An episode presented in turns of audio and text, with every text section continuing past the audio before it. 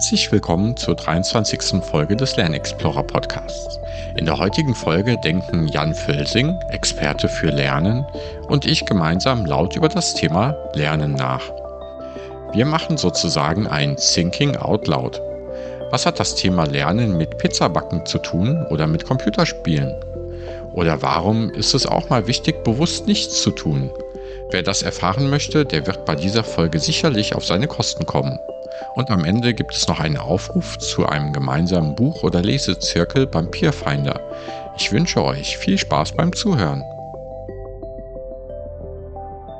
Ja, hallo Jan, schön, dass du heute beim Lernexplorer Podcast dabei bist. Ähm, möchtest du dich kurz unseren Hörern vorstellen?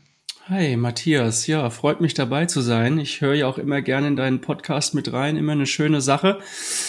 Ähm, ja, ich bin der Jan Völsing. Ich bin, um es kurz zu fassen, gebürtiger ITler, habe mich dann aber auf die Personalentwicklungsseite oder auf die weiche Seite der Macht, nenne ich es gerne, von der, von der Hardware hin zur Software sozusagen äh, die Seiten gewechselt und bin jetzt seit zehn Jahren oder über zehn Jahren mittlerweile im Kontext von organisationaler Entwicklung und Personalentwicklung unterwegs und äh, ja durfte da sehr viele verschiedene unterschiedliche Facetten von dem Thema mit aufgreifen, lernen in, in Organisationen, lernen im Startup-Bereich, lernen in, in Hochschulkontext, in sozialen Projekten, in Entwicklungsländern, also aus ganz vielen unterschiedlichen Facetten. Und das äh, macht mich vielleicht auch so ein bisschen aus, diese verschiedenen Perspektiven, die ich einnehmen durfte. Hört, hört sich spannend an, vor allem. Ich habe auch selber ja auch einen IT-Background, deswegen finde ich das ganz, ganz charmant. ähm, und dann hast du ja Lernen auch vor allem aus sehr vielen verschiedenen Aspekten wahrgenommen. Und gerade in der IT, so sehe ich es immer, ist, ist Lernen auch immer sehr wichtig. Und du bist auch Autor. Richtig? Stimmt. Ja, ja, schön. Danke für den Hinweis. ähm, ja, genau. Ich durfte, ich glaube, Mitte letzten Jahr kam das Buch zusammen mit meiner Kollegin Professor Dr. Anja Schmitz raus. Äh, Titel New Work braucht New Learning. Oder wir könnten es auch umgekehrt nennen. New Learning braucht New Work. Mhm. Da bestehen auf jeden Fall so einige Wechselwirkungen zwischen diesen beiden Themen. Bringt mich auch zu dem Thema, ne, dass das äh, eine Organisationskultur auch immer irgendwie eine passende Lernkultur braucht oder sich mhm. das gegenseitig beeinflusst und nicht unabhängig voneinander ist. Ähm, Finde find ich, vielleicht kommen wir da später nochmal drauf. Aber was erstmal, ähm, warum ist äh, Lernen für dich persönlich eigentlich wichtig oder relevant? Ja, also für mich persönlich, ich muss sagen, ich komme ja eigentlich, also Lernen war für mich eigentlich verbrannte Erde, wenn ich so zurückschaue. Also wenn ich an meine Schulzeit denke, ähm, und auch noch an die Ausbildung, die ich danach gemacht habe. Ähm, da hatte ich nicht so ein, ein gutes Gefühl, wenn es ums Lernen ging. Das mhm. war für mich irgendwie immer sehr einengend, sehr andere äh, erzählen mir, was ich zu tun habe und wann ich es zu tun habe. Und damit hatte ich, glaube ich, schon immer so ein bisschen Probleme. So ein bisschen ein kleiner Freigeist bin ich vielleicht. Ähm, und äh, habe dieses Thema Lernen eigentlich oder der Begriff Lernen war für mich immer so ein oh, oh Gott, ja, okay, super, naja, gut, machen wir halt. Aber ich habe wirklich nach meiner Ausbildung einen neuen Zugang dazu gefunden, indem man es eigentlich für sich so ein bisschen umdeutet, also aus dem Schulkontext rausnimmt und einfach für sich überlegt, was möchte ich denn erreichen? Wie möchte ich wirken? Was, äh, was ist mir wichtig? Und über diese Themen, über die wir ja oder über die ich auch so unglaublich viel gelernt habe, wo ich eine intrinsische Motivation hatte, habe ich irgendwie gemerkt, na, eigentlich findest du Lernen doch eigentlich ganz cool. Ja. ähm, vielleicht solltest du da irgendwie mal ein bisschen genauer reinschauen und auch mal überlegen, wie wir vielleicht Lernen in unterschiedlichen Kontexten verändern können, ähm, damit es den, ja, damit es anderen Menschen vielleicht nicht so geht wie mir, die so ein negativen Blick auf Lernen mal hatten. Und das ist bis jetzt, glaube ich, mein Antrieb, so in dieser Richtung tätig zu sein. Deswegen war ich ja auch acht Jahre an der Hochschule zum Beispiel, weil ich das Bildungssystem verändern wollte. Ja, das muss man doch anders machen, wie, wie im Bildungssystem selbst. Ja, spannend. Ja, ich finde das ganz interessant, weil, glaube ich, für viele Lernen negativ konnotiert ist, obwohl es eigentlich was Natürliches ist. Und äh, die Kinder ja schon von klein auf anfangen zu lernen, zu krabbeln, immer nach mehr streben. Und irgendwann kommt dann im schlimmsten Fall die Schule vorbei und äh, zeigt einen, wie Lernen nicht gut funktioniert. Aber bei dir höre ich so raus, ne, das Thema Autonomie, Mastery, also einen gewissen Level mhm. erreichen, das zu lernen, was du wirklich willst. Es gibt auch diesen Spruch, ne, lern doch, was du willst, ne, dass das dann ja, besser passt als lern doch, was du sollst. Ähm, Genau, oder was wir dir sagen, genau. Oder was wir dir sagen, genau. Ja, ja. Bestimmtes Curriculum funktioniert nicht für jeden, genau. Nee, das habe ich immer wieder ganz deutlich gemerkt, wie unterschiedlich mein Zugang zu Themen ist und zum Thema Lernen, je nachdem, wie wichtig ich diese Inhalte für mich erachte und ob ich glaube, dass ich was damit anfangen kann danach.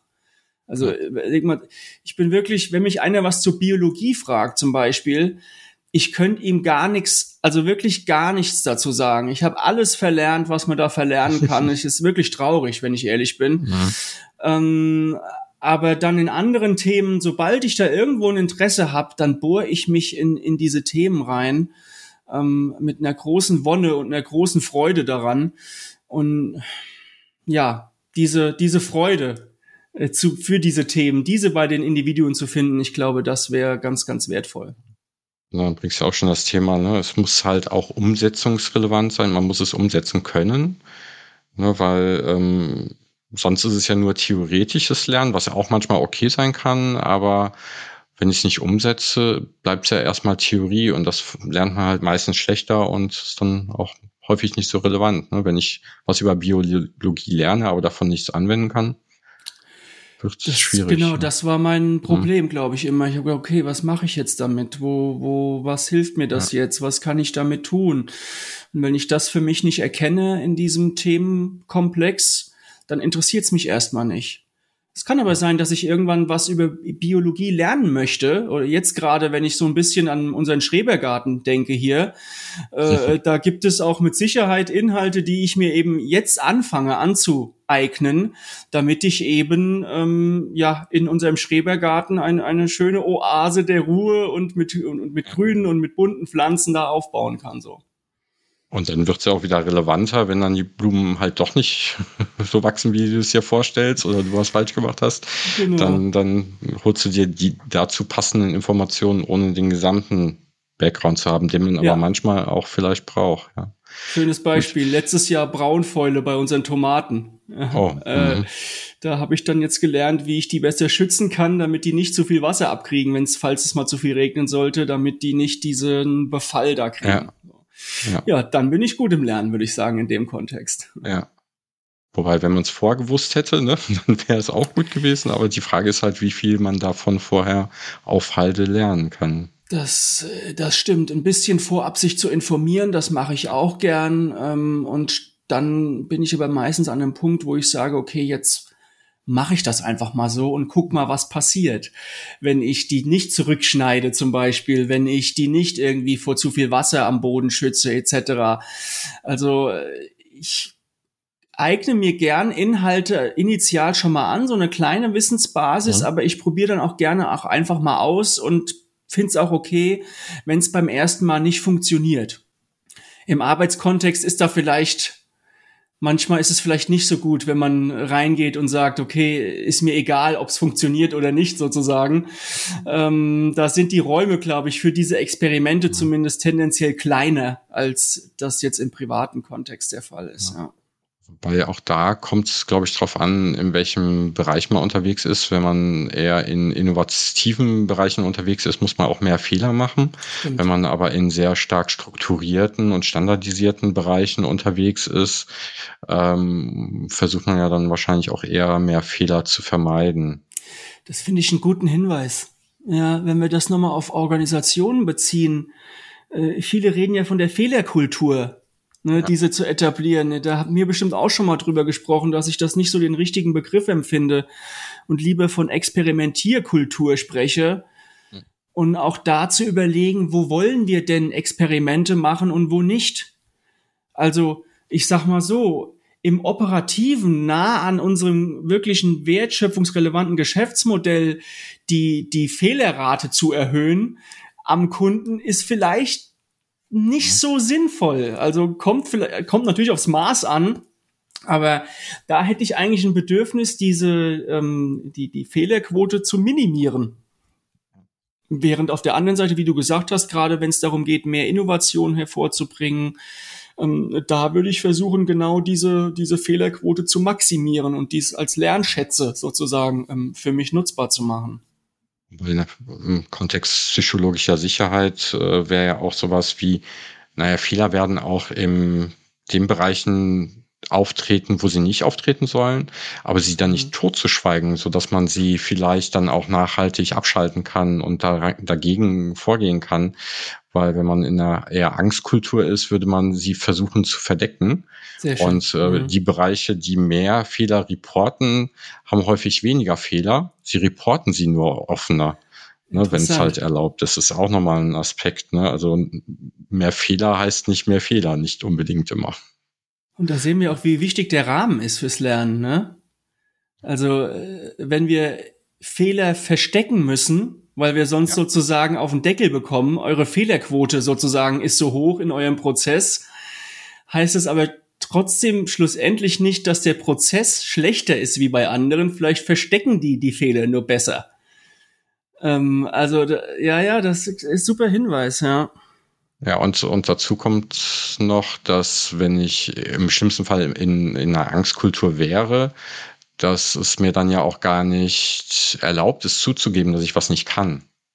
Genau. Ja, und das äh, vermeidet ja dann auch das äh, Fragen um Hilfe oder das, das Lernen oder mal was ausprobieren zu können oder einfach einzugestehen, ich muss mir da erstmal was aneignen, bevor ich da was mache. Ja, ja. Großer Aspekt auch für die Lernkultur wiederum, ne? Ja, genau. Das ist auf jeden Fall ein Aspekt, den man wahrscheinlich in der Lernkultur braucht. Ähm, vielleicht was anderes. Wie lernst du persönlich denn am liebsten? Also ein bisschen habe ich schon rausgehört, mhm. aber wie, wie gehst du ein neues Thema an? Bei einem neuen Thema, ich glaube, meine Recherche beginnt meistens bei YouTube. Mhm. Ähm, weil ich mir gern erstmal Inhalte anschaue, um auch zu gucken, kann ich da was schon von imitieren, kann ich was kopieren. Ähm, und dabei suche ich aber auch immer dann gleichzeitig nach Leuten, also im, im Content Curation heißt das die Trusted Guides. Mhm. Habe ich vom Stefan Dipolder mal gelernt. Ja. Ähm, und das habe ich gar nicht, gar nicht bewusst gemacht am Anfang, aber ich habe jetzt, wenn ich es reflektiere, gemerkt, wenn ich bei YouTube anfange und Kanäle finde von Menschen, die in diesem Thema eine besondere Motivation mitbringen und auch diesen, diese Zeit sich nehmen, das online zu stellen, ähm, das ist für mich immer so der erste Startpunkt. Und von mhm. dort aus komme ich meistens auf viele andere Quellen. Ja, die nennen dann Schlagworte, die nennen vielleicht auch andere Personen ähm, und, und dann fange ich an, das Ganze dementsprechend auch nochmal online zu recherchieren, ähm, vielleicht auch gerne mal äh, Hashtags zu folgen ja, mhm. auf, auf LinkedIn oder auf Twitter und dann wieder auf neue Leute zu stoßen und mich gerne dann auch mal mit ihnen auszutauschen.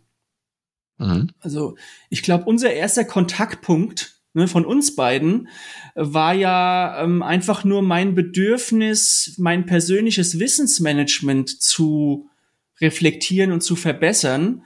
Und ähm, da wurdest du mir als interessanter Ansprechpartner genannt. Und das war unser erster Kontaktpunkt. Also auch da hatte ich gedacht, okay, der Matthias, äh, der scheint da sich was aufgebaut zu haben. Prima, da habe ich mal Lust, mit ihm drüber zu sprechen. Ja. So, und schlussendlich muss ich es dann halt machen. Also äh, lang reden und, und ich sammle auch gern die Informationen in, in Evernote, in jetzt, nachdem wir uns kennen, auch immer stärker in Obsidian und in anderen Tools, die ich dafür benutze. Ähm, ich sammle diese gerne, ja, aber ich habe auch gemerkt über die Jahre, das ist so ein bisschen auch wieder wie ein Dateigrab, also wie Wissensmanagement in ja. Unternehmen. Ich habe sehr, sehr viele Informationen gesammelt, ich habe sie aber nicht weiter bearbeitet, also zu sozusagen daraus Wissen für mich generiert und dann in neue Fähigkeiten überfü überführt, also wirklich in eine Anwendung gebracht. Und deswegen versuche ich mir jetzt wirklich stärker Sachen rauszunehmen, die ich zwar initial über YouTube starte, aber schnell in einen in ein Experiment überführen kann. Und damit es auch sich verinnerlicht und man wirklich was damit anfängt und dass das Wissen auch nutzen muss. Äh, mhm. Äh, ansonsten mhm. geht viel davon vielleicht auch wieder verloren. Was ich im Kontext Lernen immer schwierig finde, ist also den, den Start hinzubekommen, einen bestimmten Minima äh, Mindestlevel zu erreichen, finde ich immer noch relativ einfach, ne? Mhm, auch genau. in einer ähnlichen Art und Weise, wie du das beschreibst. Aber dann einen gewissen Level zu überschreiten und besser zu werden, das finde ich dann schwieriger, weil es dafür dann immer irgendwie auch eine Rückkopplung geben muss oder äh, ein Feedback geben muss, was gut oder was schlecht ist oder man vielleicht auch einen Experten braucht, der, der einem dabei helfen kann. Das ist ein guter Hinweis. Das kommt immer ein bisschen aufs Thema an auch. Ne? Ja. Ich meine, ich glaube, ich bin jetzt viel in Kontexten, wo ich mir Sachen eben auch über diese, über diesen Mechanismus aneignen kann.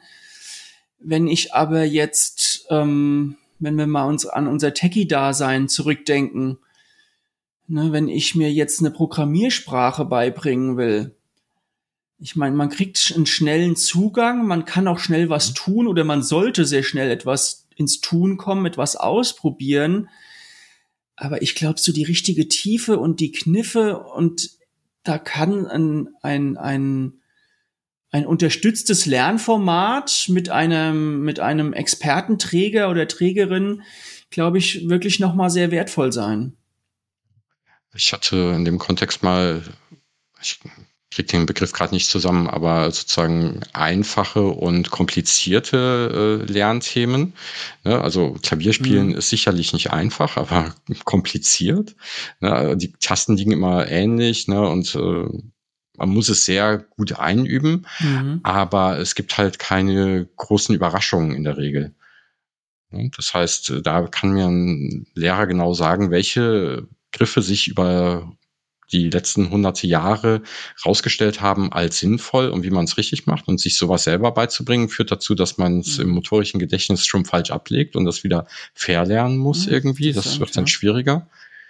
Und äh, auf der anderen Seite gibt es dann halt, weiß ich nicht, im Business-Kontext Themen, die einfach auch vielleicht mal chaotisch sind oder äh, komplex sind, äh, wo die We Wechselwirkungen nicht immer ganz klar sind. Ne? Wenn, wenn du sagst Personal- und Organisationsentwicklung, wenn du in der Organisation an einem Stell, an einer Stellschraube schraubst, hast du damit vielleicht was äh, bezweckt, aber du weißt halt nicht im komplexen System, was danach alles passiert. Mhm. Und daraus kannst du halt nicht unbedingt dann ähm, direkt lernen oder es gibt nicht den Experten, der dir sagt, du musst genau diese Stellschraube äh, stellen, sondern es gibt dann halt vielleicht Erfahrungen, aber auch die kann wieder trügen. Und es ist dann noch viel Lotto spielen dabei, ne? viel Zufall vielleicht dabei. Das stimmt, ja. Also was wir dabei ja irgendwie immer feststellen, so das eine Lernen gibt's irgendwie nicht, ne? Ja. Ähm, was aber im Kontext Lernen für mich ja irgendwie auch nochmal wichtig oder wo ich das Gefühl habe, dass das wichtiger für mich wird, diesen Unterschied zu machen.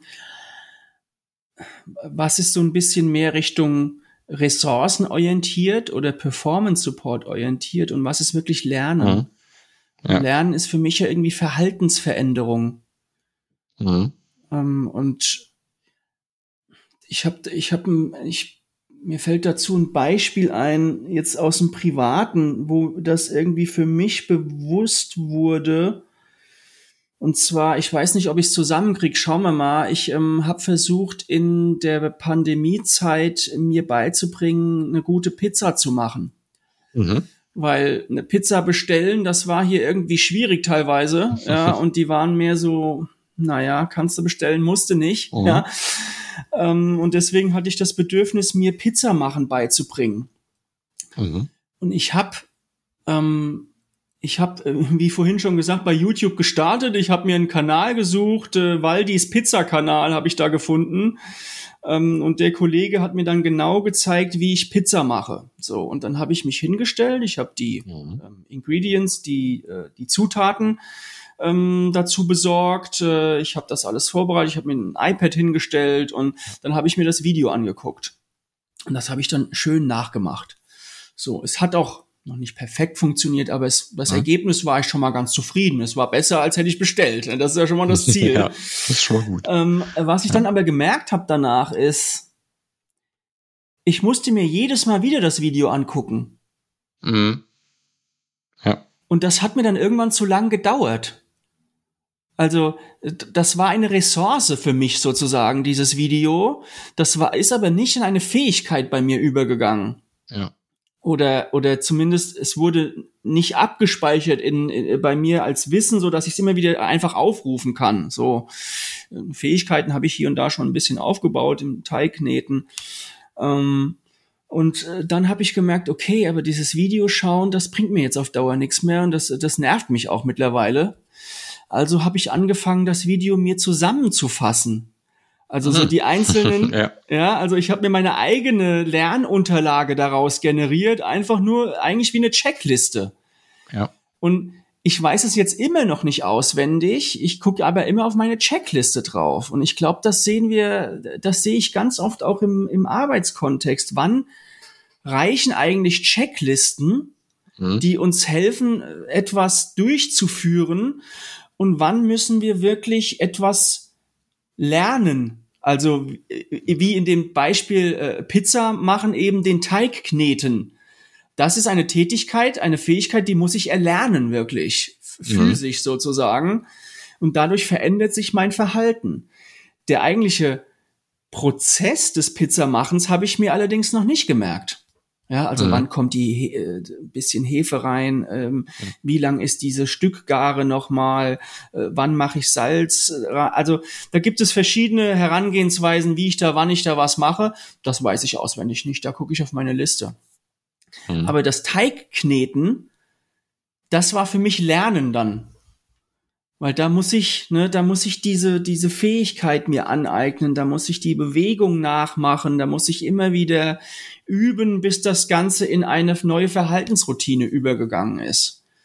Und an dem Beispiel habe ich irgendwie auch für mich gemerkt, auch wenn wir das auf Organisationen beziehen, ähm, wann macht was Sinn? Oder wann macht auch was für die Lernenden Sinn? Ja, also wann tun's Checklisten äh, und wann müssen wir wirklich Routinen miteinander aufbrechen, verändern, ähm, ähm, Übungen, Simulationen dazu machen. Ähm, ja, ich bin gespannt, wie du daraus deine Anschlussfrage machst. ja. Aber das ist einfach ein Thema, was mich, was ich genau durch dieses durch dieses Pizza-Backen-Beispiel, das wurde mir einfach viel bewusster und darüber denke ich viel stärker nach in letzter Zeit. Und ich bin gespannt, wie das bei dir resoniert und, und was das vielleicht bei dir auslöst. Ja, also ich kann dem nur zustimmen. Also ich, ich nutze da immer ganz gern das, das Beispiel des Navigationssystems. Ne? Mhm. Eine Strecke gefahren. Mhm. Früher habe ich mir die, die Strecke selber im Stadtplan rausgesucht, habe mich vielleicht zweimal verfahren. Ähm, danach wusste ich aber, wie die Strecke war, wenn ich, also nach einem Jahr vielleicht nicht mehr, aber drei Wochen später konnte ich die Strecke dann fehlerfrei nachfahren. Heute fahre ich dieselbe Strecke zehnmal mit dem Navigationssystem. Das elfte Mal ähm, habe ich es vielleicht mal aus und dann, dann weiß ich gar nicht mehr, wo ich lang muss an, im schlimmsten Fall. Ne? Also man, ähm, wenn es einfacher wird, glaube ich, ist das Lernen einfach nicht mehr so stark. Und manchmal ist es halt auch nicht notwendig. Ne? Also ich, ich mag ganz gerne das Beispiel des äh, der der Reisekostenabrechnung. Oh ja. Wenn ich einmal im Jahr zum Kongress fahre, weil Covid ist, ne, dann, bra mhm. dann, dann brauche ich halt nicht so viel reisen. Dann muss ich nicht zu einer Schulung gehen, wo mir das Reisekostensystem von A bis Z beigebracht wird. Und dann brauche ich halt einen Performance-Support oder, und das kann halt ein One-Pager sein, das kann ein einfaches Dokument sein oder integriert. Das ist dann fast noch egal, wenn ich es finde.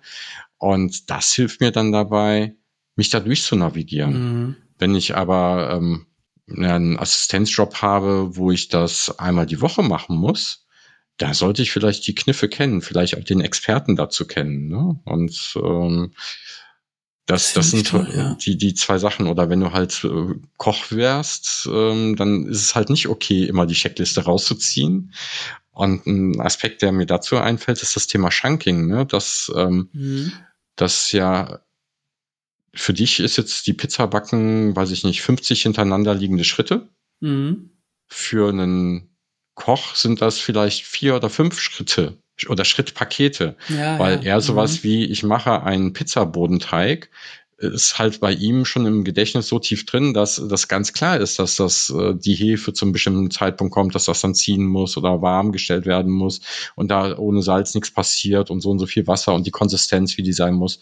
Das ist dann wahrscheinlich einfacher als größerer Block abgelegt, so dass er sich ein neues Rezept einfacher merken kann. Ne? Beispiel gibt's äh, von, von Schachspielern, wenn, das haben die mal ausprobiert, mit einem Schachprofi, da ist ein LKW vorbeigefahren, da war ein Schachspiel abgebildet. Den mhm. hat er mhm. nur zwei Sekunden gesehen. Der konnte das sofort nachstellen, weil der sich die, das Konstrukt gemerkt hat. Ist aber ein mhm. zweiter LKW vorbeigefahren. Mhm. Und die Figuren standen in einer Position, wie sie in einem normalen Spiel niemals auftauchen würden, konnte er sich das nicht merken weil ah. es einfach nicht seinen Chance im Gehirn sozusagen entsprochen ja, hatte. Ja. Also kommt es irgendwie auf die Häufigkeit des Prozesses, also wenn ich das jetzt nochmal wieder auf Organisationen versuche zu beziehen, wenn wir Lernen gestalten wollen in Organisationen, kommt es ja. auf die, auf das Thema an und wie häufig dieser Prozess oder diese Fähigkeit zu einer Anwendung gebracht werden sollte, muss, darf. Ja, und wie, wie Relevanz auch dann ist und wie, wie selbst gesteuert das auch passieren soll. Ne? Also manchmal machen Checklisten ja immer noch Sinn, einfach genau. um sicher zu gehen, dass kein Schritt vergessen wird. Also Beispiel im Flugzeug. Ne? Der, der Kapitän weiß natürlich, was er am Anfang alles machen muss, aber von 20 Schritten, wenn er den einen vergessen hat, kann halt was Schlimmes passieren. Also da macht es dann weiterhin Sinn, eine Checkliste zu haben. Oder du hast jetzt das Thema Pizza gebracht. Ne? Ja. Wenn du bei, bei äh, McDonalds oder ähnlichem einen Burger brätst, hast du halt eine Checkliste, aber brauchst halt nicht zu verstehen, was du machst. Du hast halt wahrscheinlich einen Timer, nach, dann, nach dem muss dann gewendet mhm. werden oder das passiert automatisch. Also da stellst du ja vermutlich keinen Koch ein, ähm, der, der ähm, der Stimmt. Gunther Sterne Dück hat dazu ein Buch geschrieben, äh, Lean Brain Management, etwas ähm, zynisch würde ich es nennen, äh, so vom wegen Versuche, die die Prozesse so aufzubauen, dass du ke keinen denkenden Menschen mehr brauchst. Ne? Finde ich ein bisschen sehr übertrieben, aber äh, leider steckt auch Wahrheit drin. Wenn du aber im Spitzenrestaurant bist, ne, dann musst du halt auch viel Hintergrundwissen haben und Background und dann halt auch ähm, improvisieren können, wenn notwendig, oder genau wissen, warum du wann Salz reinmachst und nicht nur es reinmachen, weil man es dann reinmacht. Das ist auch wieder interessant. Genau, denkende Menschen. Wo brauchen wir diese sozusagen im Prozess, die denkenden Menschen und wo ähm, tun es eben Ressourcen, ja. Performance Support und Checklisten, die einfach durchgeführt werden, ja. was dann effizienter ist. Also wenn man so ein bisschen in die Zukunft guckt und Richtung, ne, du hast ja auch IT-Background, mhm. schaut, sowas wie Automatisierung, KI und so weiter kann natürlich gerade da punkten, wo sehr viel standardisiert ist oder Checklisten abgearbeitet werden müssen. Also eben in der in Interaktion genau. mit Menschen noch nicht, aber ähm, sowas wie Schachspielen kann ich halt einem System besser beibringen als einem Menschen und einfacher und die können das ja mittlerweile auch besser. Besser. Mhm. Ähm, also standardisierte Abläufe in so einem sehr eingeschränkten Kontext können Systeme mittelfristig übernehmen. Und deswegen muss man sich eigentlich immer versuchen, darauf zu fokussieren, auf die Themen, wo es darüber hinausgeht.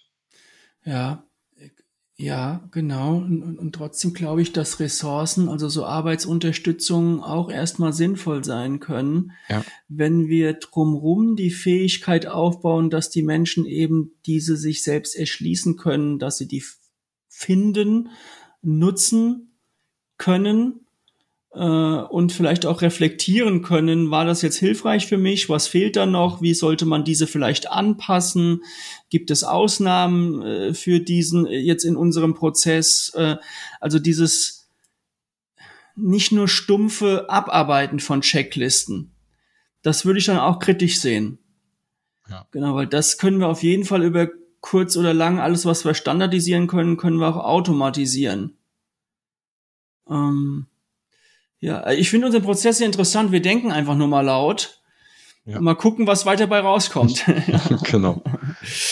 Ja. Ich finde finde da auch mal ein ganz spannendes Beispiel, wenn man sich Computerspiele zum Beispiel anschaut. Vor, mhm. ich sag mal, 20, 25 Jahren gab es eine dicke Anleitung zum Computerspiel dazu und äh, ich sag mal, beim Rollenspiel muss ich erstmal die ganzen Sachen auswendig lernen, die Tastaturkürzel immer nachschlagen und so weiter. Und heutzutage ist immer ein Tutorial dabei, was man einen in das Spiel einführt. Ah. Ne, und das heißt, mhm. ich starte ein Spiel, ich habe keine Ahnung davon und der mhm. sagt, jetzt renn erstmal in die Richtung ne, und drück jetzt die folgende Taste und das und Stimmt. so wird man direkt schon angelernt. Ne? Und das ist in unseren IT-Systemen im Unternehmen noch nicht ganz so der Fall. Also es gibt halt diese Performance-Support-Systeme, die in diese Richtung gehen wollen. Ja. Die sind aber noch nicht weit noch nicht da, wo, wo so Computerspiele sind. Die haben natürlich auch andere Budgets.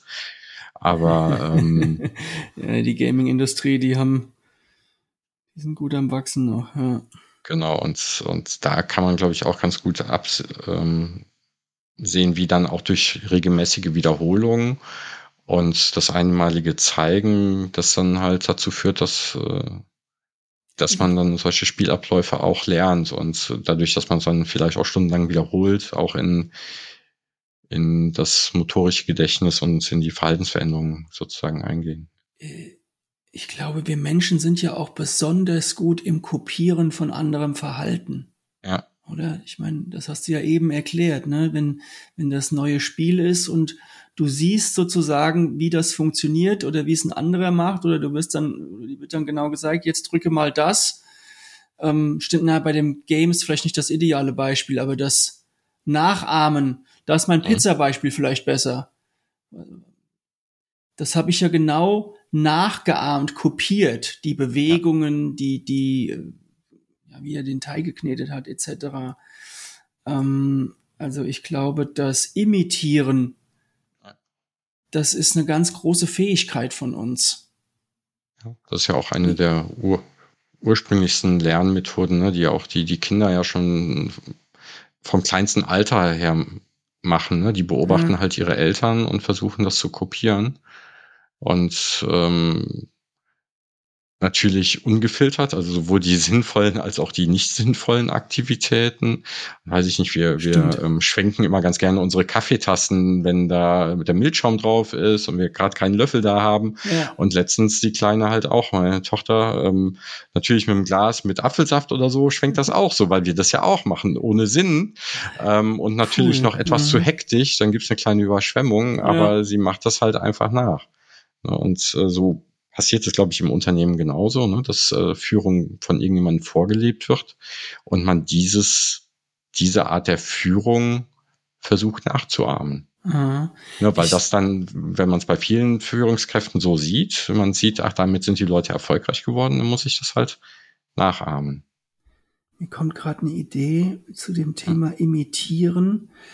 Ähm, ich habe ja mal, wo ich in der Hochschule Pforzheim war, ähm, ein Projektmanagement E-Learning gemacht. Mhm. Wen das mal interessiert, Piet, der Projektleiter.hs-pforzheim.de, das kann man sich immer noch kostenlos anmelden und sich das mhm. mal angucken. Ähm, und was ich dort, ich habe das Blended Learn oder Flipped Classroom Style gemacht sozusagen. Mhm. Also die, die, die theoretischen Inhalte, die gibt's nur per Videos. Und da habe ich ein Video zum Thema Auftragsklärung. Und dort habe ich eben gesagt, so die Top 20 Fragen der Auftragsklärung und dass man sich diese dann eben immer für sich raussucht. Ja. Aber jetzt durch unsere Diskussion kam mir irgendwie gerade der Link, ja, das ist schon mal nicht schlecht, da kann man, das ist ja im Prinzip eine Checkliste. Erstmal, ne, die Fragen, welche suche ja. ich mir da raus, welche kann ich dafür benutzen. Aber cool wäre auch gewesen, wenn ich zwei, drei Auftragsklärungen wirklich mit jemandem versucht hätte, am besten so real wie möglich durchzuspielen. Mhm. Und am besten mit drei verschiedenen Charakteren. Also ich sag jetzt mal, es entwickelt sich gerade nur so als Idee, ja. Vielleicht so ein, ein Auftraggeberin, die ist ähm, sehr logisch, die ist äh, ja, also die, die redet nicht mhm viel, also die, ist kurz und prägnant, ja. Dann haben wir den einen Kollegen, keine Ahnung, der kommt aus Rheinhessen, ja, und der redet gern viel und, und, und mhm. der erzählt dir ohne Ende in der Auftragsklärung Zeug, was du vielleicht gar nicht brauchst. Und also so verschiedene Beispiele einer Auftragsklärung zu zeigen, sodass die Lernen die Möglichkeit haben, zu überlegen, wenn sie in dem, in dem realen Kontext sind, ah, es könnte vielleicht bisschen mehr in die Richtung gehen, wie könnte ich so ein Gespräch leiten, aufziehen? Ähm, das fällt mir jetzt nur so ein als Erweiterung zu dem eigenen Blended Learning, was ich da mal gebaut habe. Vielleicht wäre das ganz, ganz hilfreich für die Lernenden. Ja, ja, vor allem die, die trockene Frage selber ist halt auch keine Geschichte. Ne? Geschichten mhm. können wir uns halt eher merken. Also das, man kann es halt emotionaler machen oder halt menschlicher machen, wenn es halt als Geschichte erzählt wird, wahrscheinlich. Ähm, und es ja. muss ja auch was Neues und Überraschendes sein. Also was zum was man zum Beispiel machen könnte, ist, äh, was wenn nicht. Ne? Also was passiert aus dem Projekt auf einmal am Ende, mhm. weil eine Frage nicht gestellt worden ist, als Beispiel. Ne? Das, das könnte halt vielleicht eher so ein Aha-Effekt oder so ein, äh, so ein Überraschungsmoment darstellen, dass dann äh, auf einmal was ganz anderes gebaut worden ist in, in dem Projekt. Also so, so ein bisschen das Erfahrungswissen und die ja. typischen Fettnäpfchen. Das habe ich tatsächlich sogar in dem Flip Classroom schon probiert. Da gibt's am Anfang mhm. immer Pete, der Projektleiter, so eine kleine How-to ähm, mhm. Style-Video, wo der Pete irgendwie immer in ein Fettnäpfchen tritt und wir dann sozusagen in dem Lernblock oder in den Lerninhalten, die danach kommen, aufgreifen, wie man das umgehen könnte oder besser machen. Ja. Da war zumindest meine Idee hinten dran, dass die Leute sehen, ah, guck mal, das ist ein typisch, typisches Vorgehen in den meisten Organisationen. Es gibt keine Auftragsklärung oder da wurden mhm. irgendwelche wichtigen Fragen nicht gestellt. Was passiert, wenn wir es nicht machen? Das, das finde ich immer super, weil das hat was mit Erfahrungswissen zu tun, ähm, was man danach vermitteln kann. Und das, ich weiß nicht, bei den Trainings ist doch immer das, was am besten ankommt. Bei so klassischen Trainings ist die, die Erfahrung der, der anderen in dem Training oder eben der Trainerin oder des Trainers.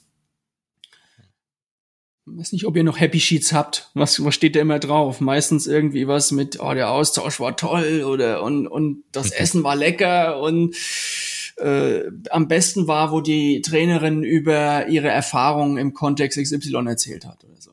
Was ich da auch noch wichtig finde, ist halt an das, an das Vorwissen zum Beispiel auch anzuknüpfen oder die, die Teilnehmer erstmal auch selber ins Denken zu bringen und selber mhm. so eine Checkliste der 20 Fragen aufschreiben zu lassen und dann zu gucken, um welche hätte ich gestellt oder auch ähm, so mit Szenarien, dynamischen Szenarien zu arbeiten, also so mit so Entscheidungsbäumen. Ne? Ähm, mhm was sagt denn der ähm, Auftraggeber nach einer bestimmten Frage und was könnte eine gute Folgefrage sein? Mit Multiple Choice ist das immer so ein bisschen schwierig, ähm, vor allem wenn dann halt ganz bewusst falsche Fragen drin sind mhm. oder nicht sinnvolle Fragen. Meistens äh, stellt man ja sinnvolle Fragen, nur manche könnten noch besser sein. Ne? Und ähm, da kann man, glaube ich, auch ganz viel mitmachen, weil man dann die Leute noch mehr aktiviert. Aber wenn es ein Flip Classroom ist, wäre das ja auch eher die erstmal die Wissensvermittlung gewesen und dann, dann müsste ja dann irgendwo noch eine Reflexion oder eine Anwendung in Rollenspielen oder ähnlichem kommen. Das kann man ja sogar teilweise, wie ich gesehen habe, bei manchen Anbietern auch so ein bisschen digital unterstützen, ne? Diese Rollenspiele habe ich gesehen. Also der, die nehmen mittlerweile Videos auf und man kriegt dann so eine mhm. Virtual Reality Brille ja. an und die in dem Video reagieren aber auch auf einen. Mhm. Je nachdem, wie man selbst reagiert, ändert sich der, der Strang des Videos in eine, in eine mhm. gewisse Richtung. Also nur um auch mal zu überlegen, okay, das muss nicht immer im klassischen Trainingsraum mit Rollenspiel sein, auch wenn mir das, also habe ich ja. gar nichts, finde ich super, wenn man das mit Rollenspielen verbindet. Man kann es aber mittlerweile sogar auch ähm, digital unterstützen. Ich glaube, die, habe ich doch mit dem, mit dem Gründer von Create, die, die sitzen, die sitzen doch in Österreich, die, der Anbieter. Mit denen hatte ich da mal, ich glaube, es ist schon ein halbes Jahr oder Jahr her, hatte ich genau, hatte mir da mal was drüber gezeigt, dass sie da was machen in dem Kontext.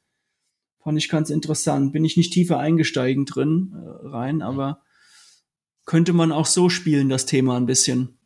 Also ich glaube, das ist kann ein ganz spannendes Feld werden.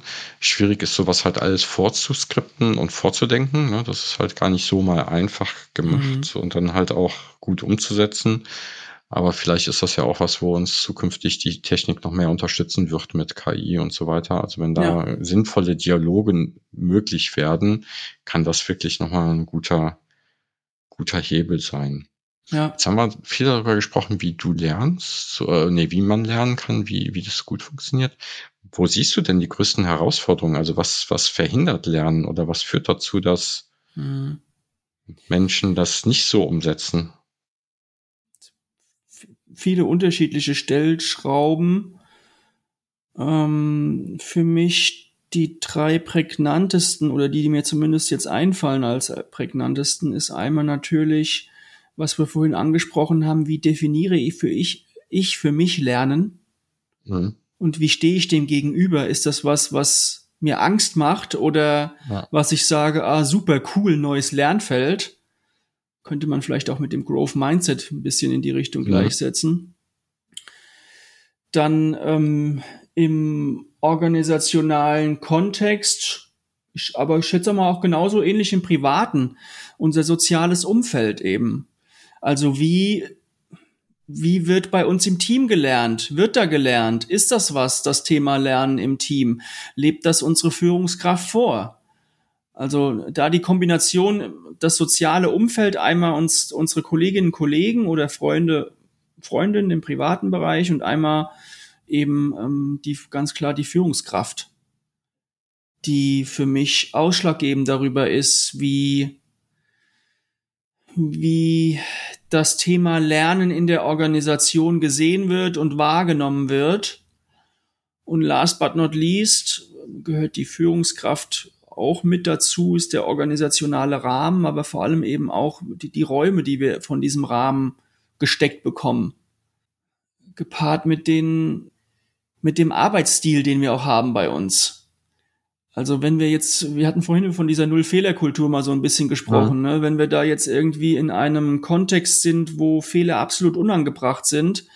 Ich habe letztens mal irgendwas mit von, von Ärzten gehört ne? und da, dass man dass die sich sehr vor diesen Circlen scheuen, also von dem Austausch mhm. ähm, äh, untereinander, weil da müssten sie ja Fehler zugeben.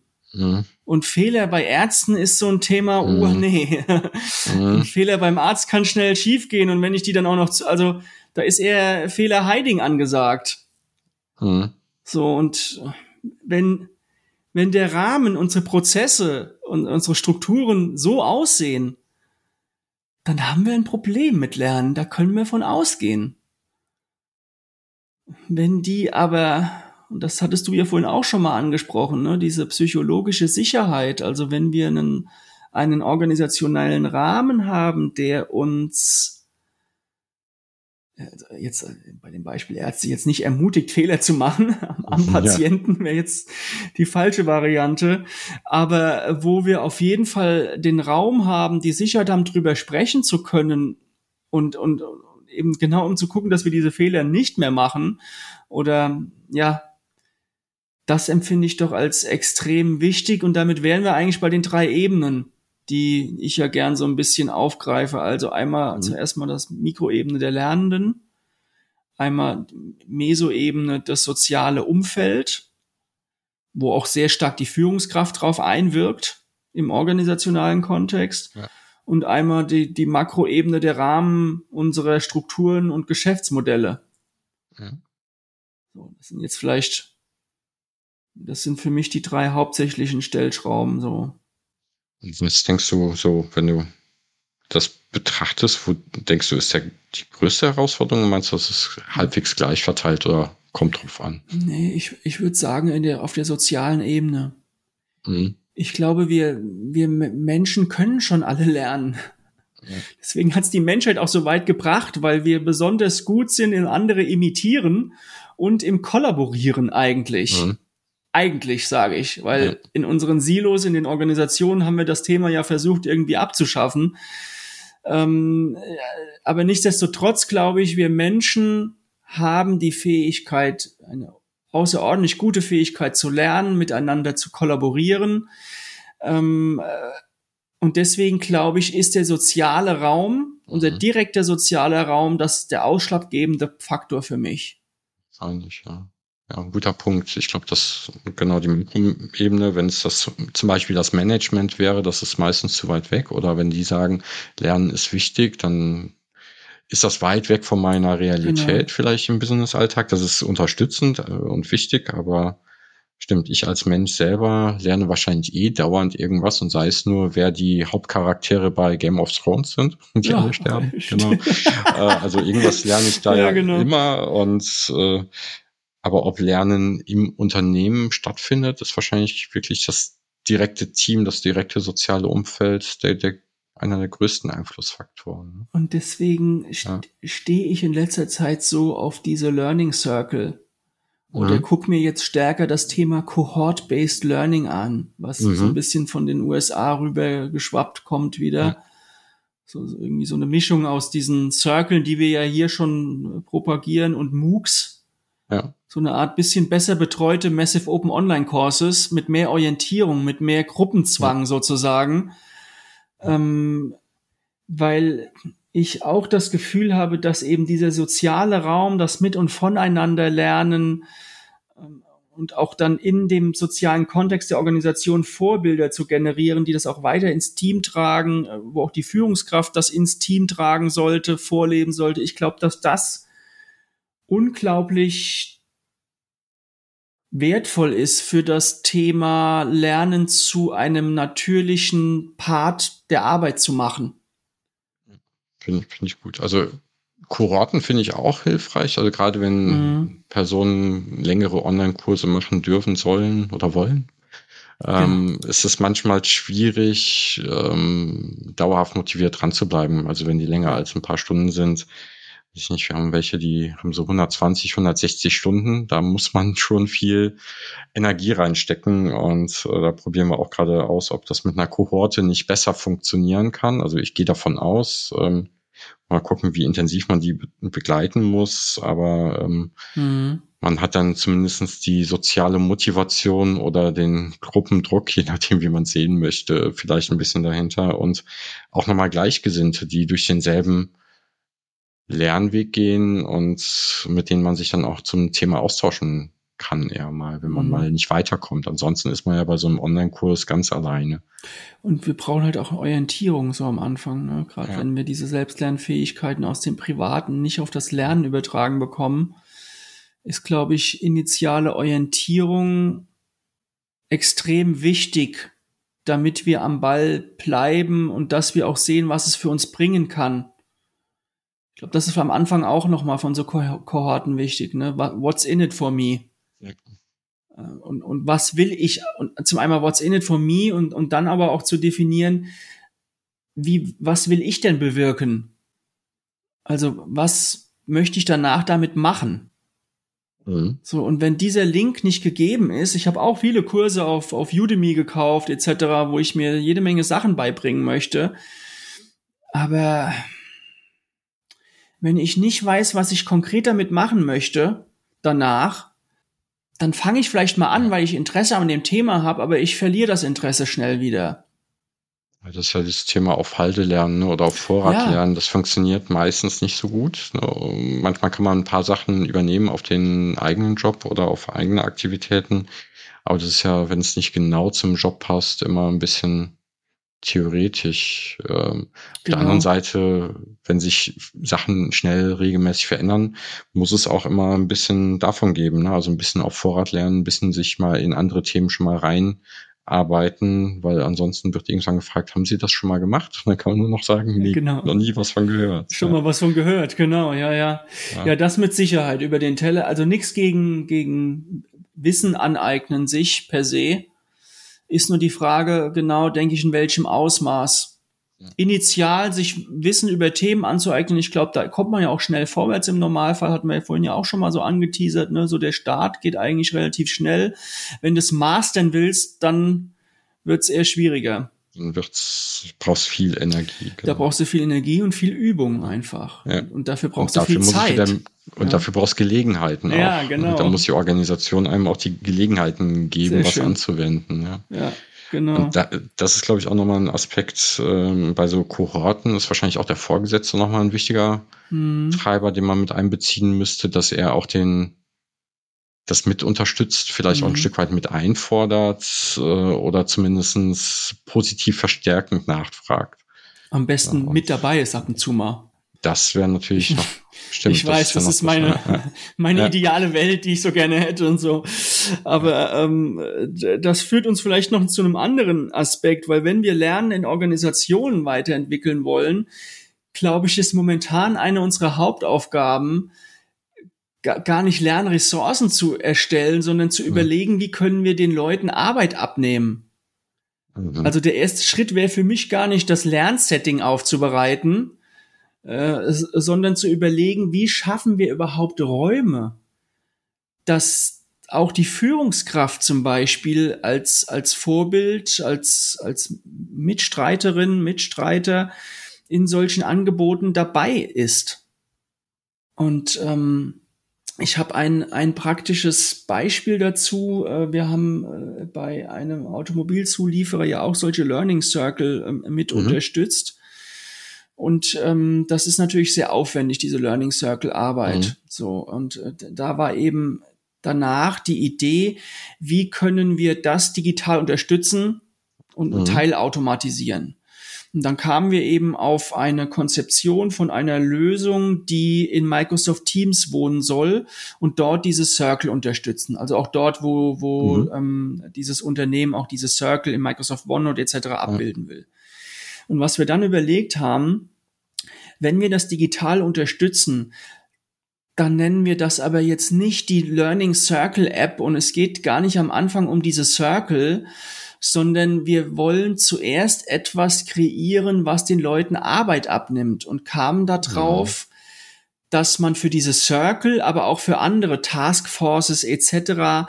dauernd Termine finden muss. Mhm. Aber auch Regeltermine. Ja, und es gibt ja in Outlook diese Funktion, wie heißt die?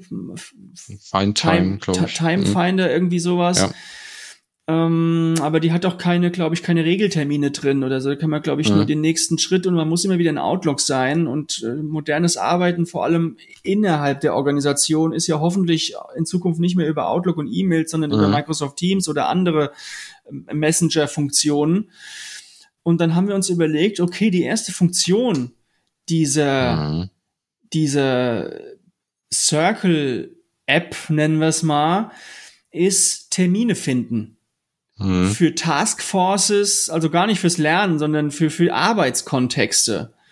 Weil damit können wir den Leuten vielleicht aktiv Arbeit abnehmen. Und dann könnte man diese Taskforces eben auch teilweise noch unterstützen mit, mit Ressourcen eben dort in diesem Kontext ganz stark ressourcenorientiert oder neudeutsch solche kleinen Hacks, also irgendwas, was man direkt in der Anwendung bringen kann. Und erst dann anfängt, die Funktionen auch zu erweitern. Guck mal, aber du kannst hier nicht nur ähm, deine Termine für Taskforces mhm. oder für Projekte oder so finden, sondern du kannst damit auch Learning Circle ähm, kreieren. Und by the way, die unterstützen wir eben auch noch mit unseren Guides etc. Und wollen dann darum noch eine Hacklogik auf, also eine, eine Ressourcenplattform, eigentlich keine Lernplattform, keine mhm. Kursplattform, eine nur Ressourcen. Alles, was ich direkt in eine Anwendung bringen kann. Ich weiß jetzt gar nicht mehr, wie kam man da drauf? Ich habe den Faden verloren, aber Ach stimmt, wir nee. wollten genau, dass wir lernen am Anfang nicht, äh, dass es nicht um Lernen geht, sondern um Arbeitserleichterung. Ja. Dass das vielleicht wichtig wäre. Ja. Hm. Wichtiger ist aus meiner Sicht momentan als ein neues Lernangebot. Wir haben so viel Zeug. Ich glaube auch, also mehr Inhalt braucht man selten, also braucht keiner, wäre jetzt falsch, aber das mhm. ist, äh, Inhalt ist meistens schon da, also zumindestens der, der, was extern bekannt ist, ist extern verfügbar meistens, meistens auch kostenfrei oder mit wenig Aufwand oder schon gut aufbereitet für überschaubare Kosten. Und äh, was die Leute nicht haben, ist äh, die Orientierung, was brauchen sie wirklich, das genau. zu finden und, und die, die Zeit zu haben oder zu bekommen oder sich zu nehmen. Und ähm, bei, bei Zirkeln habe ich das auch ganz häufig schon gehabt, die Situation, dass man mal reingeschaut hat, weswegen sind die nicht äh, abgeschlossen worden, weil keiner in der Gruppe ein Organisator war. Und wenn ja. du einen Organisator in der Gruppe hast, der das in die Hand nimmt und sich darum kümmert, dass es Termine gibt mhm. und auch darum kümmert, dass irgendjemand zum Moderieren da ist, dann funktioniert das meistens besser, ja. als wenn sich keiner drum kümmert und dann noch die Terminfindung schwierig ist, dann, dann funktioniert es meistens nicht. Also glaube ich schon. Auf der anderen Seite, wenn man wenn man mit der Zielsetzung Lernen reingehen möchte und dann erst ein anderes Problem löst, was dem vorgelagert ist, kann es mhm. natürlich auch sein, dass diese Lösung halt nur dabei bleibt. Äh, also als Beispiel, wir hatten früher mal einen SharePoint aufgebaut und haben überlegt, wie kriegen wir Leute da, also ganz, ganz frühe Zeiten von SharePoint, mhm. wie kriegen wir Leute dazu, da gemeinsam zu kollaborieren, Dateien zu teilen und so weiter. Mhm. Das waren so Ideen, die man damit hatte. Und haben gesagt, naja, das erste Problem der Leute ist eine Linkliste. Die relevantesten Links mhm. für das Team da abzulegen. Auf jeden Fall, ja. Das hat super funktioniert, aber das war halt immer nur die Linkliste. Alles andere wurde nicht genutzt. Ja. Haben wir als Startseite eingerichtet im Browser und jeder hat es dafür genutzt, aber für nichts anderes. Und das, das kann halt passieren, ne, wenn man nicht direkt den vollen Scope hat, sondern erst nur ein, ein äh, separates. Problem löst, dass es halt dann diesen Stempel bekommt. Was mir dazu eben noch irgendwie eingefallen ist, war auch eine Erkenntnis, die ich jetzt irgendwie so Anfang diesen Jahres vielleicht auch erst hatte. Der große Unterschied von früher zu jetzt auf, auf Wissen bezogen, auf die Ressourcen bezogen. Der, der Zugang zu Wissen ist nicht mehr das Problem. Du hattest eben gesagt, eine offene Ressourcen auch nutzen. Früher war ja der Zugang zu Wissen das Problem. Also deswegen sind wir an, an, haben wir eine Ausbildung gemacht, weil wir da Zugang bekommen zu Expertenwissen. Äh, haben wir ein Studium gemacht. Das sind ja alles Quellen, die man hätte, sage ich mal, als Normalsterblicher gar nicht betreten können oder mhm. sich aneignen können, höchstens mal über Bücher. Ja, also, und das hat sich aber komplett gedreht. Der Zugang zu Wissen ist überhaupt nicht mehr das Problem. Also Information, äh, müssen wir jetzt noch Informationen, Wissen auseinanderhalten, aber mhm. nehmen wir es mal synonym jetzt einfach. Ähm, Informationen gibt's ohne Ende überall. Äh, und zwar auch tolle und wertvolle Informationen ne, über so Menschen wie dich, die einen Podcast machen zum Beispiel. Die, die Hauptfähigkeit besteht eigentlich darin, diese Quellen zu kennen, bewerten zu können, für sich nutzbar zu machen, in eine Anwendung zu bringen. Du bist ja ganz schnell bei sowas wie Future Skills oder Metakompetenzen oder sowas wie Lernen oder Critical Thinking. Genau. Also das, das wird immer wichtiger, je mehr Informationen auf eins einprasseln und auch mit diesen ähm, Fear of Missing Out äh, umgehen zu können. Ja. Ja. Fear of Missing Out, ja, das ist ein großes Thema. Ja, das ja. Äh, hat drei hat mich immer lang angetrieben. Mhm. Also dieses, oh Gott, was die Quelle? Und ich, oh, was, da ist ein neues, oh, muss ich, ich komme leider nicht mehr hinterher. Ja. Und das äh, ist natürlich auch für einen persönlich so, ne? Dieses Gefühl, äh, Fear of Missing Out, ne? So, also, oh, oh, und ich krieg die neuesten Trends gar nicht mehr mit und ich muss und ich, man pusht sich und pusht sich und pusht sich und man überfrachtet sich damit aber auch. Ist also auch nicht hilfreich. Das mhm. merke ich ehrlich gesagt an mir sehr oft. Ich überfrachte mich wirklich teilweise hart mit Informationen aus unendlich vielen Quellen. Und ich merke, dass sich danach das wenig hängen bleibt. Ich habe dazu von Volker Busch ein ganz nettes Buch gelesen, ähm, der halt auch sagt, ne, unser Gehirn kann bis zu einer gewissen Informationsmenge damit noch umgehen, aber irgendwann kommt halt dieser Information Overload und das ist halt mhm. halt wie so eine Glockenkurve, ähm, die danach exponentiell abfällt. Also irgendwann bleibt halt gar nichts mehr hängen und man braucht mhm. halt auch, das Gehirn braucht auch Zeiten der Ruhe, die es heutzutage gar nicht mehr bekommt. Ja, also ähm, mhm. wir, ne, weiß ich nicht, früher im Supermarkt stand man an der Kasse und konnte vor sich hindenken. Mhm. Heute zücken die Leute dann sogar da vielleicht dann noch das Handy und, und gucken sich nochmal ein TikTok-Video an oder, äh, oder surfen im Internet oder chatten noch ein bisschen rum. Ne? Also es gibt gar keine Freiräume mehr fürs Gehirn.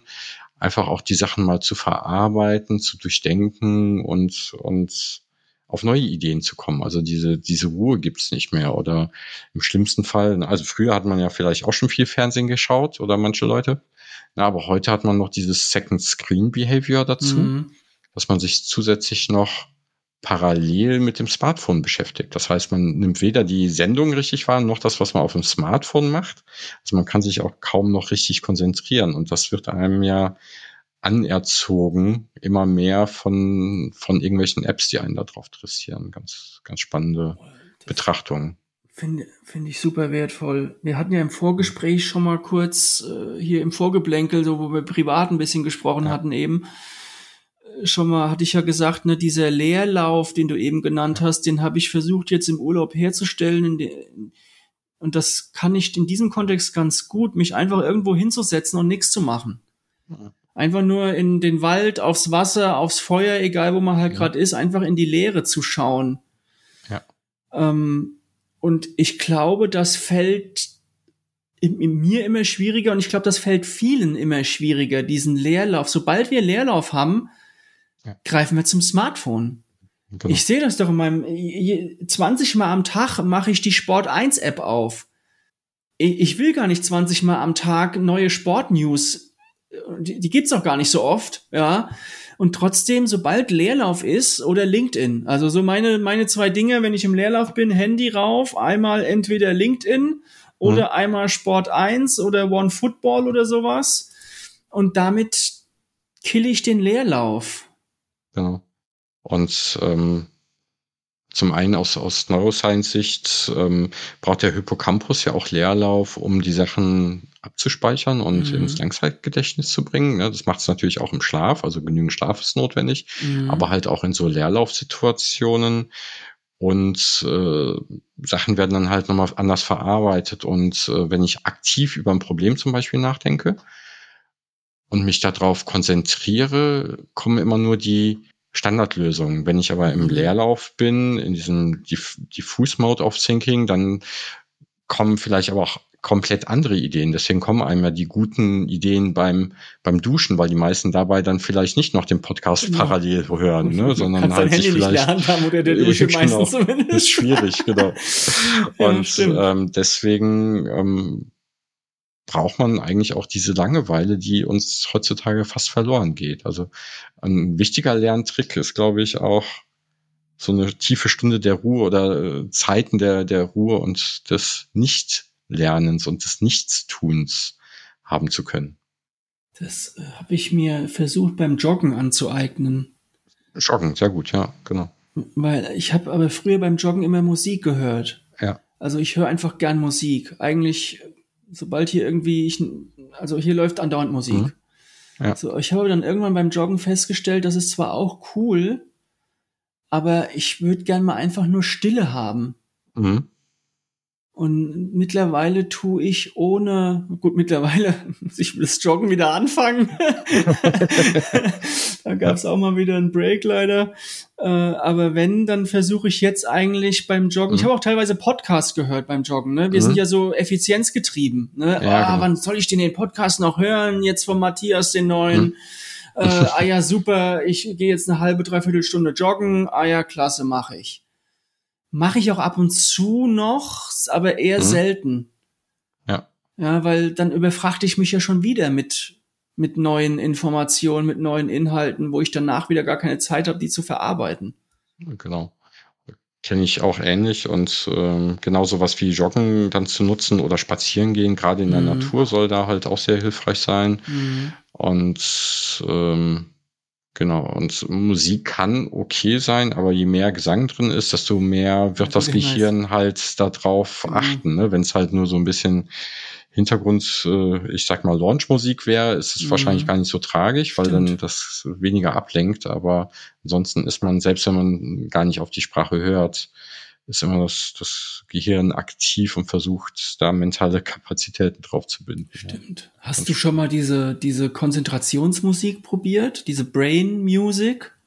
Ähm, Mache ich tatsächlich nur dann, wenn ich Hintergrundgeräusche habe, also im Hintergrund irgendwas zu mhm. hören ist oder Leute im Hintergrund reden, dann, dann kommt das über Kopfhörer auf die Ohren, damit ich ähm, sozusagen andere Geräusche übersteuere, weil Noise Cancelling alleine finde ich jetzt nicht so hilfreich. Also dann ja. eher, um mich abzulenken, aber ansonsten nicht. Aber ähm, okay, ja. ich benutze das öfter jetzt mittlerweile. Mhm. Wirklich so, so in Konzentrationsphasen. Aber das ist ein schöner Hinweis von dir. Ich benutze es auch häufiger, wenn ich mein Fenster hier aufhabe ja. und dadurch Straßenverkehr hier raufkommt.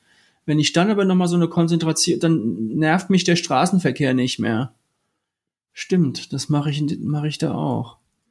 Okay, aber das finde ich generell eigentlich auch eine gute Sache. Ähm, diese, diese, gibt ja auf YouTube, kann man die ja kostenlos ja. irgendwie äh, genau. Brain Music mal eingeben und das mal ausprobieren. Vielleicht auch mal, das, beim Joggen habe ich das noch nicht gemacht, ehrlich gesagt. Das finde ich auch mal interessant. Das würde ich gerne ja. mal ausprobieren. Ja. Also das werde ich mal machen. Es gibt, es gibt ja auch so Meditations-Apps, da sind dann halt auch genau. manchmal so, so äh, entspannende Musik, sage ich mal. Und wenn ich schon mal mittags spazieren gegangen bin, habe ich dann auch sowas laufen lassen. Mhm. Ähm, Gerade an den Stellen dann, wo eher mehr Verkehr ist und wo ich dann einfach mal zur Ruhe kommen wollte. Ja. Und äh, wenn ich noch nicht in der Natur bin, kann das vielleicht auch ganz hilfreich sein. Ja, ja cool. Gut. Wow. Ja. Ich hätte mir das jetzt alles mal wieder, ich habe ein paar Sachen aufgeschrieben, die muss ich mir jetzt danach nochmal notieren. von unseren gemeinsamen Lautdenken-Erkenntnissen. Ja. Klasse. Genau. Habe ich noch äh, zwei Fragen am Ende. Mhm. Die eine Frage ist, ähm, welchen Titel würdest du denn dieser Folge geben? Dieser Podcast-Folge. oh, das ist interessant. Ähm, mal laut gedacht. Mhm mal, mal zum Lernen laut gedacht oder so. Vielleicht. Thinking out loud über Lernen. Das ist doch gut. Thinking out loud, genau. Da haben wir wieder, da können wir direkt ein Konzept drumherum bauen. Working out loud, learning out loud, thinking out loud. Ja. Ähm, ja, genau. Und was würdest, gibt es noch irgendeine Empfehlung an Ressourcen an Quellen, denen du unseren Hörern mitgeben würdest? Also Buchempfehlungen oder ein Podcast oder so, vielleicht auch zu den Themen, die wir so gerade gestreift mhm. haben. Also nachhaltig beschäftigen tut mich immer noch dieses Buch Zusammenhänge von Wolf Lotter. Mhm. Weil das auch ja so ein, ein, ein Herzensthema von mir ist, genau diese Zusammenhänge zwischen Bereichen herzustellen, die eben in Silos getrennt wurden. Mhm.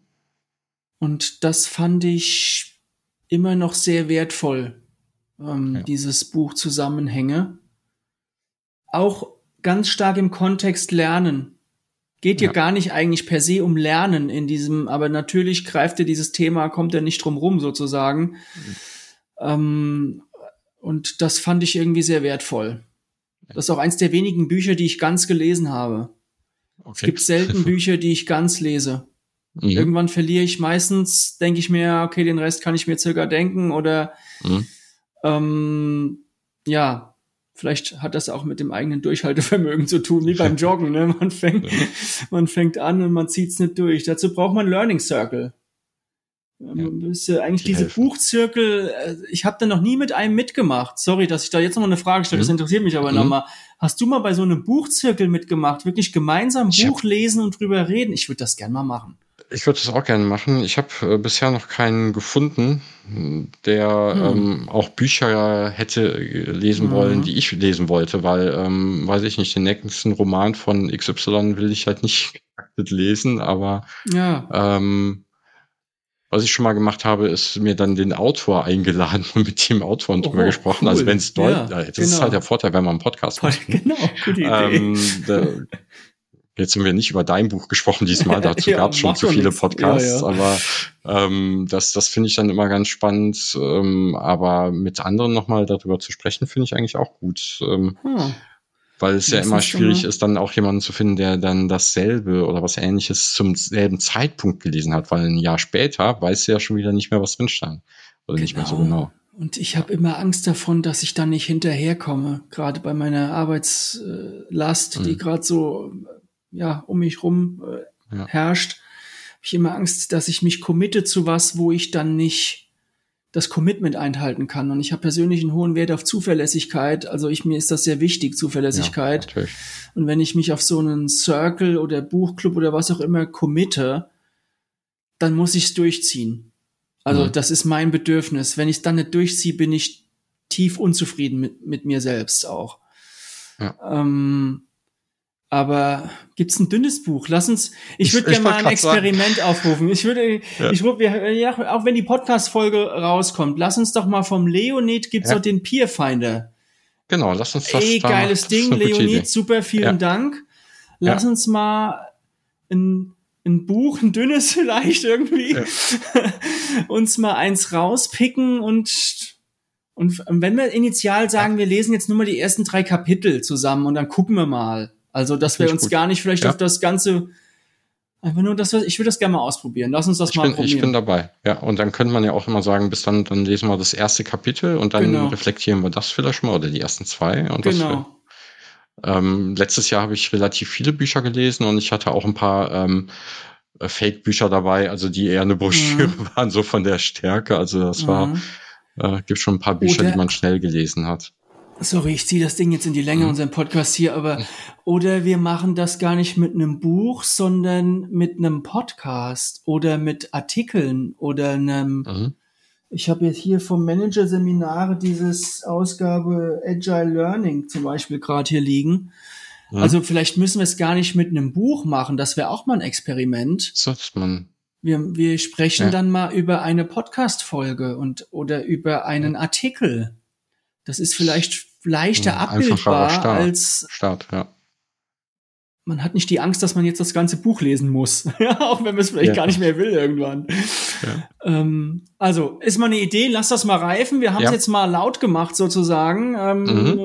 in die digitale Community und vielleicht finden wir ja noch zwei, drei, die da Mitstreiterinnen werden wollen bei uns. Ja. Aber okay. ist ein guter Punkt. Also ich werde mal so ein Zirk, so eine Gruppe einfach mal im Peerfinder aufbauen. Cool. Und dann die Idee da reinschreiben. Wahrscheinlich so im Grobkontext Learning, wahrscheinlich, mhm. kann ich mir vorstellen. Mhm.